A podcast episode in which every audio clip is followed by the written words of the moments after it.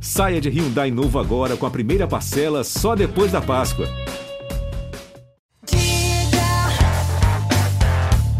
Quem você é, me diga. Me fale sobre a sua.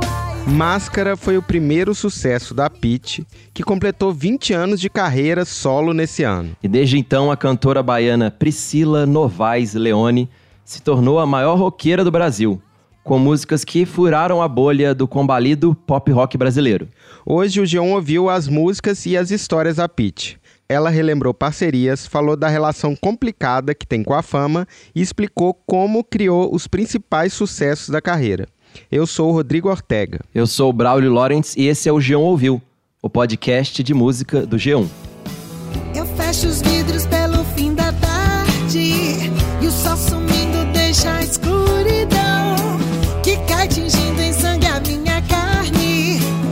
tiro no coração. Essa música que você está ouvindo do fundo é Um Tiro no Coração, uma parceria da Pitty com o Nando Reis. E o motivo da entrevista com a Pitty foi justamente a turnê dela com o Nando, com vários shows em 2022.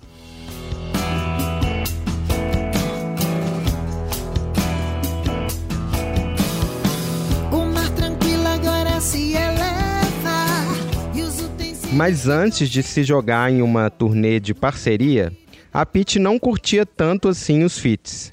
Entre 2002 e 2019, a carreira solo foi realmente solo. É, nessa época ela lançou quatro álbuns e 21 singles, sempre desacompanhada.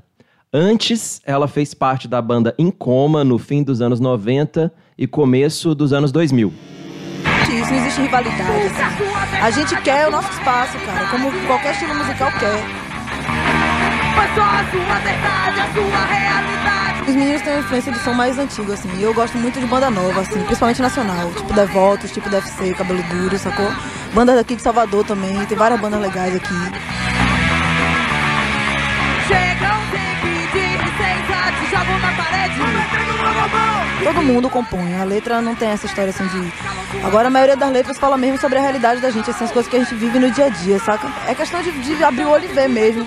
Você abre o jornal, você vê que tem um monte de coisa errada. E neguinho, acho que a música é um veículo que pode conscientizar um pouco mais as pessoas. Assim. Se divertir, sair levando a mensagem da gente pra outros lugares.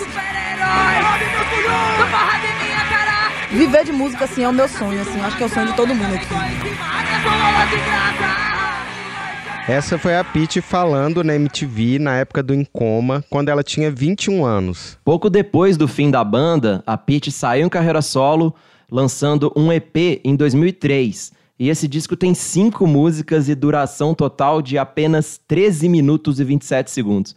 E eu perguntei o que, que ela pensava quando revisitava essa fase mais hardcore aí do começo da carreira. É difícil eu olhar e, dar play nessas paradas. Que, um momento, no momento que eu termino, eu já estou pensando na próxima coisa. Então, eu não costumo revisitar muito assim, sabe? Eu não costumo ter um saudosismo nem nada. Eu acho que vai chegar um momento de olhar para essa história, até para poder entender o presente e o futuro, mas não, não, não rolou muito, não. É como se fosse outra vida mesmo. São várias vidas dentro de uma vida. Mas, enfim, faz sentido porque é o universo que eu vivia naquela época e é o que eu queria expressar naquele momento.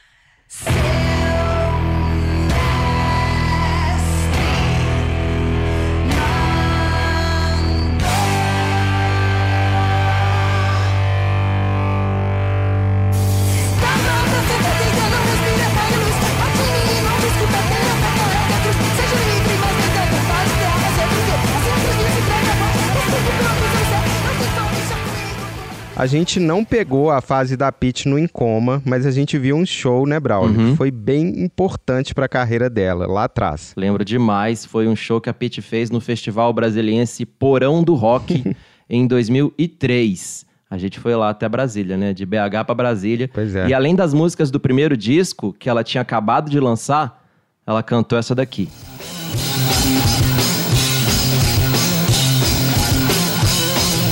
Me when I tell you you're the queen of my heart. Want to save me I hurt you, just in the way it seems. Better my love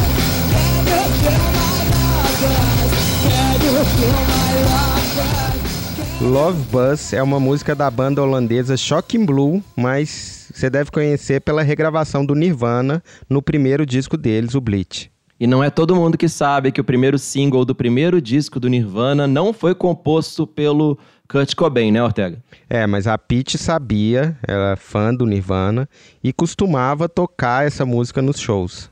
Eu perguntei como foi esse começo de carreira e o que ela sentiu quando percebeu que estava ficando famosa? Tinha uma mistura de, de prazer com medo, sabe? Porque é, ao mesmo tempo que a sua audiência vai crescendo, a gente tem medo de se diluir, de perder um pouco aquilo ali que a gente tem, né, de essência. É, a gente quer ficar preso a algo que a gente já conhece, que foi o que primeiro você lança, mas ao mesmo tempo tem mais e mais pessoas diferentes te ouvindo. E aí você vai revisitando a sua personalidade, os seus desejos o tempo todo, assim, no afã de não se perder de quem você é, mas ao mesmo tempo também de não se limitar, de não se privar, de sair do gueto, de, de, de sair, abrir a porta e deixar e caminhar pelo mundo, né, sem medo e com essas outras pessoas diferentes. Eu sinto que ali naquela fase era bem isso, sabe? É uma coisa de dar aquele passo e daqui a pouco putz, segurar e dar o passo e segurar mas de sempre tentando manter essa questão de eu estou fazendo o que eu, o que eu gosto, eu estou fazendo o que é verdade para mim, beleza. Essas outras pessoas que estão chegando e agregando, é, às vezes te cobram coisas que fazem parte do mainstream, de um mundo mais popular com o qual você não está acostumado. E aí você vai se adequando. No começo, para mim, era bem problemático lidar com muita gente. Assim.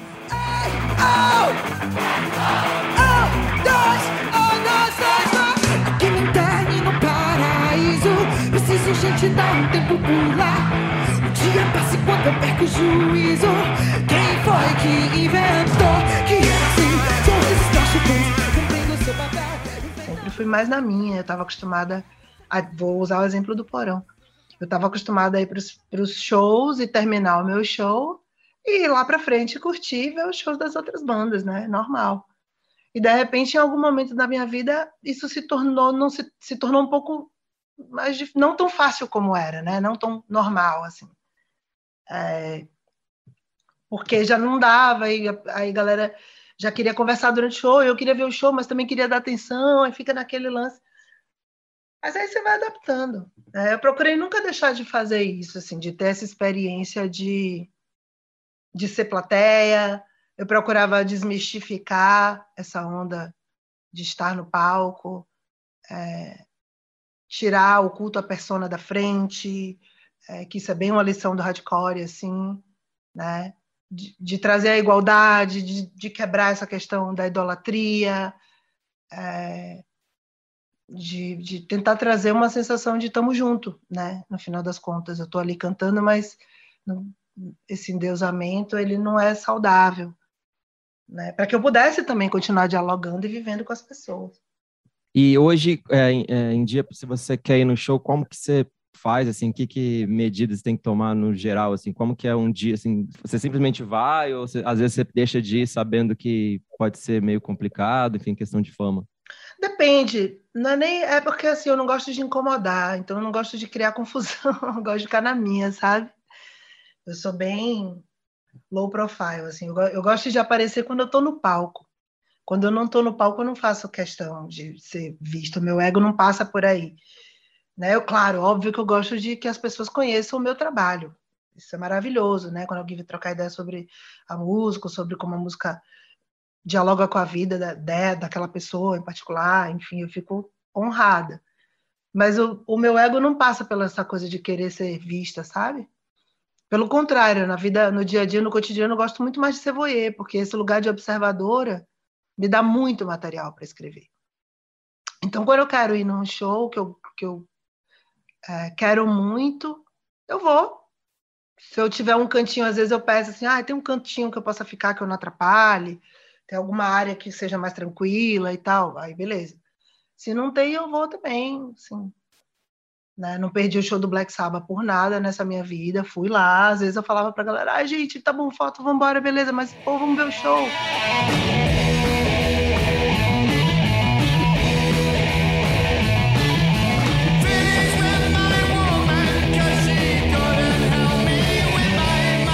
Tava olhando a lista, aquela coisa, né? Jornalista gosta muito de número, né? De ranking. Eu tava vendo suas músicas mais ouvidas no Spotify e são Equalize na sua estante, né? E são, claro, duas baladas.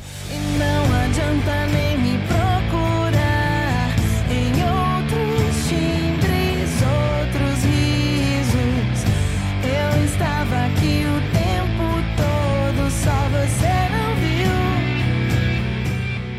E você tem tanta música pesada e justamente as suas duas, duas das suas poucas baladas estão em primeiro e segundo lugar. Assim, o que que você tira disso? O povo gosta de balada? Gosta, mas eu acho que também são duas músicas que ficaram, se expandiram muito, né? Saíram muito da minha mão, assim, no sentido de, de serem realmente das pessoas se apropriarem, de outros artistas se apropriarem. Na sua estante foi regravada por muitas bandas e artistas de estilos diferentes, até de rock, sabe? Eu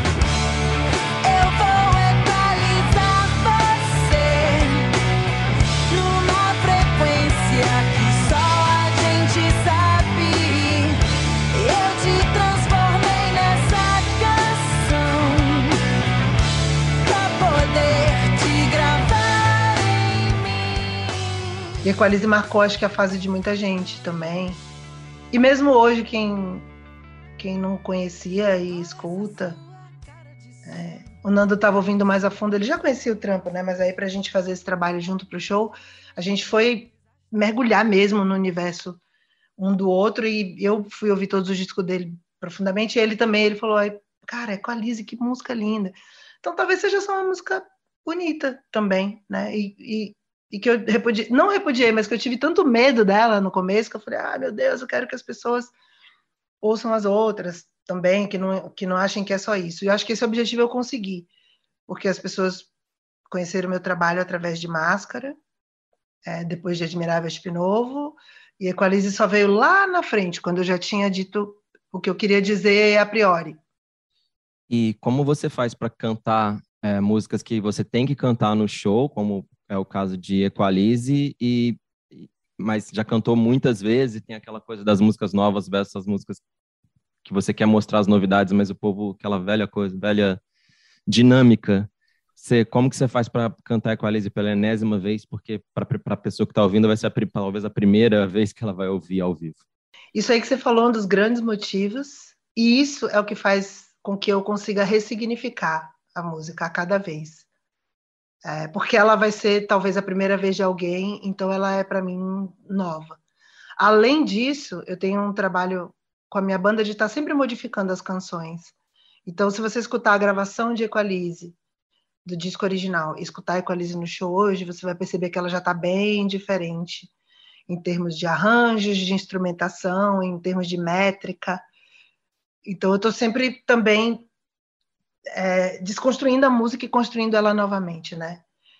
Para mim mesma. Quando você canta, você ainda pensa muito no, no peu? Quando você canta, sempre vem por causa do riff e tal? Ou, ou hoje você já desassociou um pouco? Não, eu penso nele em momentos diversos, não só nessa música. Eu vou interromper rapidinho para explicar quem é o Peu, tá bom? Peu Souza foi guitarrista da Pitty e escreveu com ela Equalize. Ele também teve vários outros projetos, como a banda 9 Mil Anjos. O Peu morreu em 2013, aos 35 anos. mas porque é uma figura extremamente importante, né? Na minha história musical e na minha história pessoal também. E, e cada vez que eu lembro, penso nele, eu penso no, no talento, assim, no gênio que ele é. E quando eu canto essa música em Salvador, obviamente, é, é- bate mais fundo, porque nós somos de lá. É, quando alguém fala, né, que nem quando o Nando falou, puta, que, que foda essa composição. Quando ele foi tirar lá no violão, que ele se ligou, falou, caralho, essa música. E aí eu falei, é, pô, um riff de peu e tal. Então ele tá presente, ele tá presente sempre.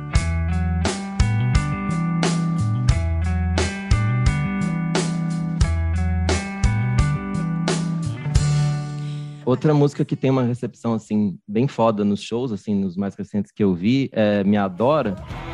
Não sei mais o que eu tenho que fazer pra você admitir que você me adora, que me acha foda. E eu sei que ela fica no meio do caminho, assim, que é, ela não é uma baladona, assim, mas ela tem peso, mas é um peso diferente. E aí eu já até já falei com você sobre isso, que dá para ouvir pensar em brega, em jovem guarda, mas tem aquele swinguinho ali bem indie rock, Weezer, power pop.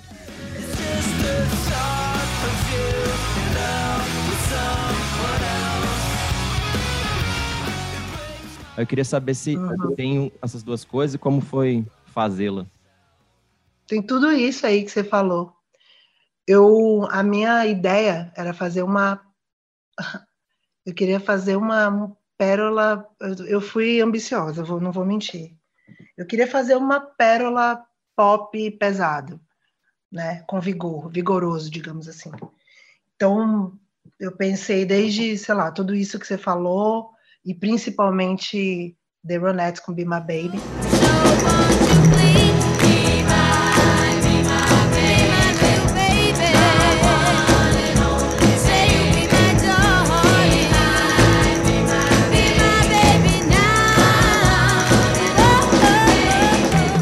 Depois olhando, eu identifiquei aquela pegada do Bima Baby em várias coisas de Jovem Guarda, grandes canções e grandes canções com melodias que atravessam a nossa alma de uma forma ancestral que a gente nem sabe direito por quê.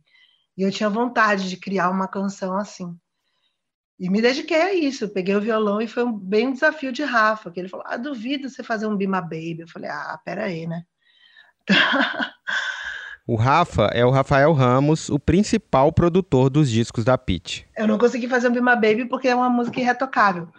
Mas tá aí, me adora atravessando, puta, atravessando épocas e atravessando estilos mesmo, porque ela foi regravada agora até por João Gomes. Não sei mais o que eu tenho que fazer pra você admitir que você me adora, que me acha foda.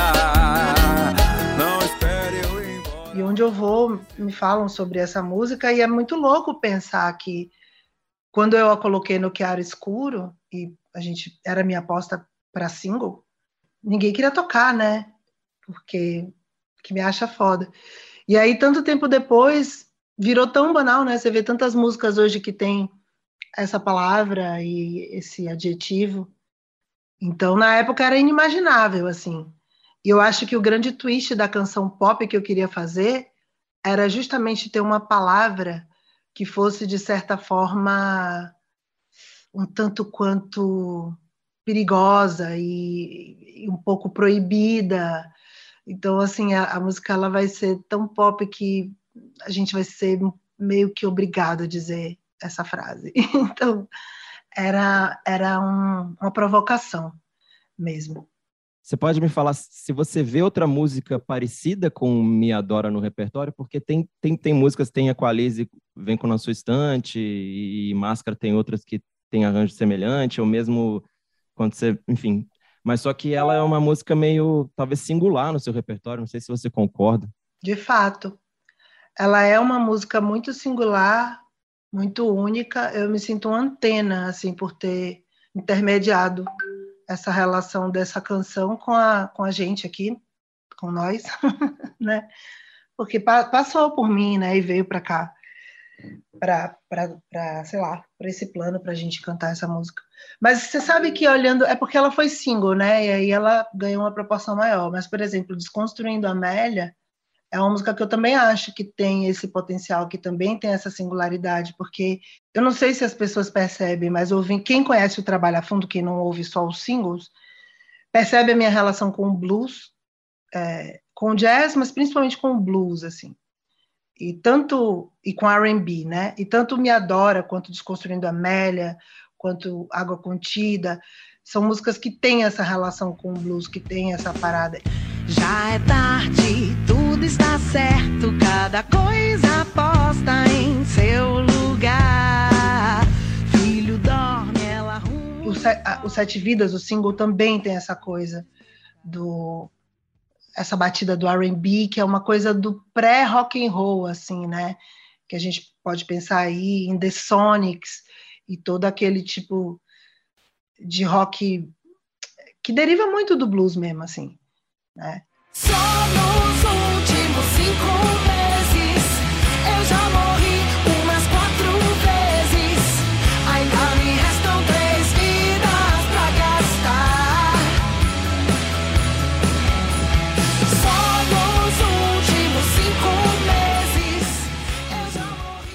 Enfim, se a gente for dissecar, a gente percebe. Mas claro, como ela foi single, acho que as pessoas é, veem ela com, essa, com esses olhos. Que não tem como saber. São só os seus palpites na sua mão. São mais do que o seu olho pode ver. Então não desonre o meu nome. Antes da turnê com o Nando Reis, a Pitty já teve outros parceiros, como o produtor Rafael Ramos, do qual a gente já falou. E ainda tem os membros da banda dela, como o guitarrista Martim Mendonça, com quem ela formou o duo de folk Agridoce. Você lembra, Braulio? Lembro bem. Fofolk. Gostava. Era, era bom. Era legal. Sim. Mas ela só foi sentir o gosto de uma parceria na carreira solo no disco Matriz, de 2019.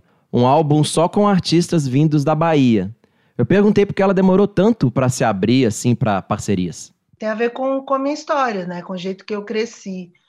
É, fazia muito sentido para mim compor aquelas primeiras canções ali no meu quarto sozinha com meu violão, porque eram realmente coisas muito pessoais que diziam respeito, claro, ao mundo que eu estava observando, mas principalmente aquele universo particular de uma menina ali, né, tentando entender o mundo à sua volta, decodificar, se comunicar.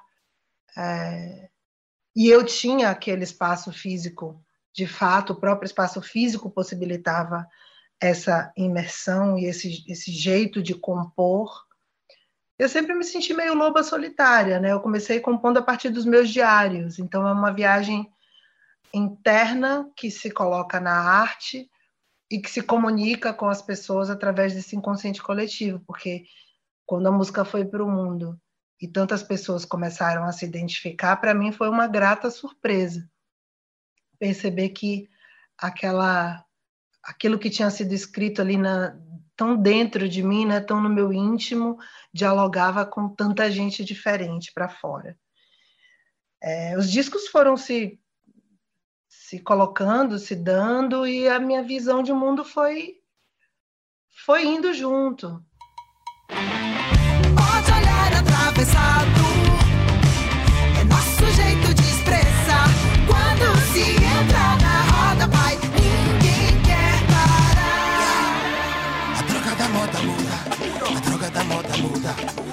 A droga da moda muda.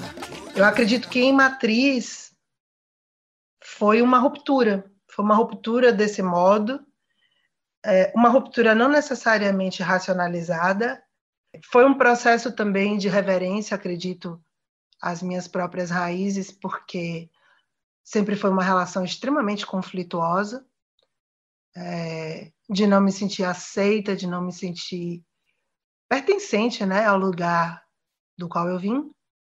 Então, obviamente, quando você não se sente pertencente, acredito que seja natural você buscar o seu espaço no mundo através é, da ruptura, através da quebra.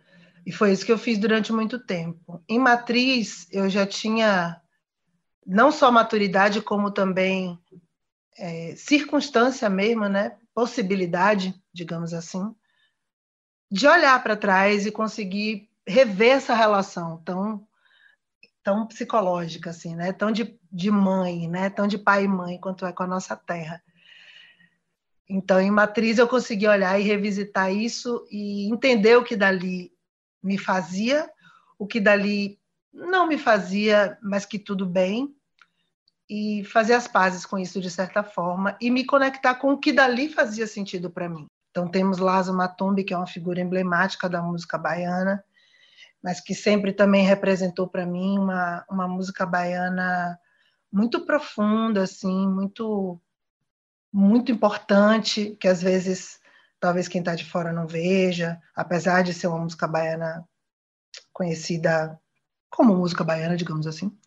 Né? A gente tem Larissa Luz, que é uma, uma mulher da nova geração, uma voz nova dentro daquilo tudo que também propõe uma, uma, uma revisita, digamos assim, à música baiana e o Baiana System, que é que é o que, o que sintetiza isso tudo, né? Que é de ter uma coisa regional, porém extremamente original, né? De não ser algo que, que esteja a serviço de um olhar alheio e tal. A droga da moda muda e ninguém te acode quando o povo julga.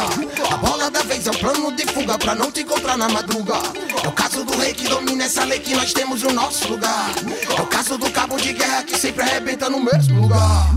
Eu preciso falar dessa nossa verdade. Tiago Oliveira do Maglore, né, que também representa essa nova leva de compositores baianos, assim, né? E essa galera representa essa busca, essa busca de um um novo olhar sobre o que significa a Bahia, né? Como é que o que é ser baiano, o que é ser uma roqueira baiana, qual é essa visão que, que o resto do Brasil e do mundo tem sobre esse lugar que me pariu.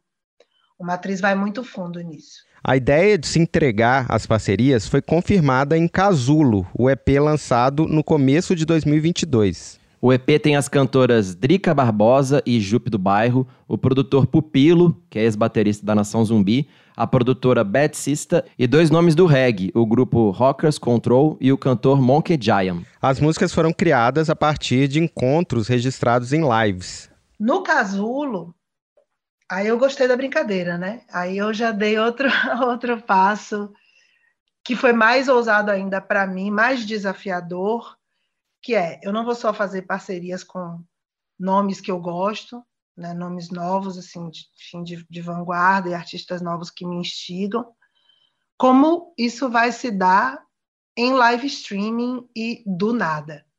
Então, foi, eu me propus um desafio maior. Foi muito fascinante perceber que também era possível criar dessa forma. E eu fiquei tão feliz com o resultado, por mais que a gente não tivesse preocupado no sentido de, ah, eu preciso fazer o que a audiência quer, mas não, era uma proposta de, olha, entra aqui nessa sala comigo, né? vem participar desse processo. E aí tem um lance de transitar pelo dub, pelo mento com o Monkey Giant e pelo Rocksteady, e de trazer o Pupilo, que é um produtor que eu amo, adoro, e foi tão bom trabalhar com ele, assim, tão fluido. Os processos todos de Casulo, né, foram tão fluidos. E eu fiquei surpreendida com o resultado.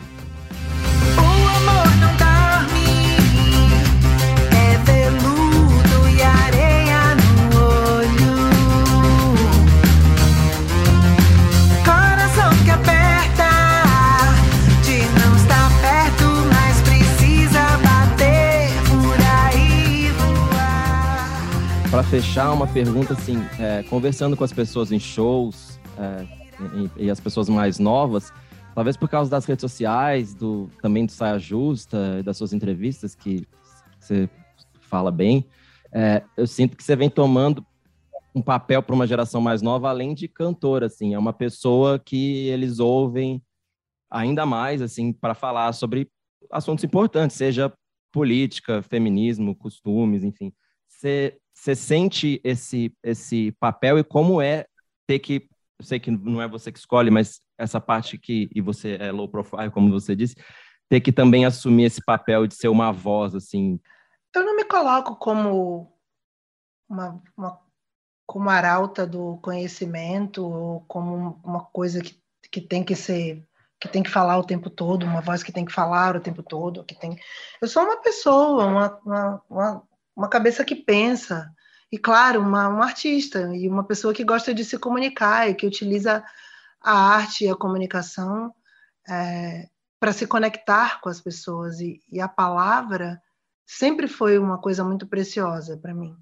Tanto é que eu comecei escrevendo, né? A música veio, veio para ser uma válvula de escape para as palavras. Então eu acredito que o pensamento crítico e a gente poder dialogar e conversar sobre as coisas é muito importante. É, é muito natural para mim que seja assim. Eu gosto de trocar ideia. Eu estou aí para isso, eu estou aí para a gente conversar, para falar, para escutar também, né? Eu fico feliz que, que, que eu também seja escutada de alguma forma, porque isso também me possibilita um aprendizado. Então, Eu não sei muito bem o que te dizer. Eu acho tão natural, assim. Eu acho que é para ser assim, não é? Para a gente conversar e trocar ideia e, e questionar. E... E talvez o povo mais novo precisa, precise de, sei lá, se sinta necessidade de, de ver gente que não, que, enfim, que não fique só falando merda, digamos assim. É porque eu acho que a gente está numa época tão que as coisas tão, são tão rápidas e a comunicação ela vai mudando tanto, né? Tá, é tudo tão efêmero e hoje dificilmente a gente consegue ter uma conversa para além de 140 caracteres. E, mas a própria, mas isso não é necessariamente uma crítica à modernidade. Isso é uma uma constatação de como a gente tem se comunicado, né? É uma observação. Então, se na, no aplicativo de conversas antes a gente escrevia, hoje a gente fala e hoje a gente acelera aquele áudio se a gente quiser escutar mais rápido. Isso diz muito sobre a velocidade do nosso pensamento e o espaço que a gente dá para o nosso pensamento, porque às vezes, bom, enfim, nessa conversa, por exemplo, em determinados momentos há pausas. Há pausas nas quais a gente respira, a gente pensa, de repente a gente está falando sobre uma coisa e já vem um, ah, mas também tem aquilo. Não são respostas prontas, né? Eu não ensaiei para trocar essa ideia com você. Eu não decorei para trocar essa ideia com você. E eu acho que esse espaço da conversa que há de ser cultivado, especialmente com a galera que está crescendo com, com esses mecanismos de acelerar tudo, né? Mas isso é uma coisa que a gente é, pode cultivar através da educação, por exemplo. Então, assim, quando eu vou escolher uma escola para minha filha, hoje, eu procuro ver ah, que espaço essa escola dá para leitura, que espaço essa escola, que importância essa escola dá para uma roda de conversa, né? Que, que espaço essa escola dá para um pensamento crítico? Quem dera todos os brasileiros pudessem ter a oportunidade de escolher escolas é, para os seus filhos com base nas coisas que né, com nos, nesse tipo de valor, assim. Mas eu acredito que a gente pode construir isso através da educação, sim. Bom papo, né, Ortega? Acho que vendeu. Bom mesmo. Começou com hardcore e terminou com a escolha da escolinha da filha da Pete, com o baterista Daniel, que era do NX0, né? Agora é da banda da Pete.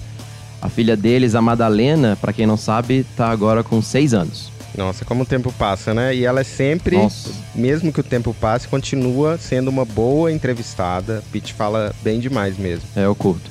Mas vamos parar aqui de ficar babando com a nossa entrevistada. Bom lembrar que a edição é do Thiago Cazu. E se você quiser ouvir mais histórias sobre pop rock ou outros estilos, é só seguir a gente nas principais plataformas de áudio. Tamo também, claro, no G1 e no Globoplay. Até mais! Tchau! Mas lá vem eles novamente, eu sei o que vão fazer. Reinstalar o sistema.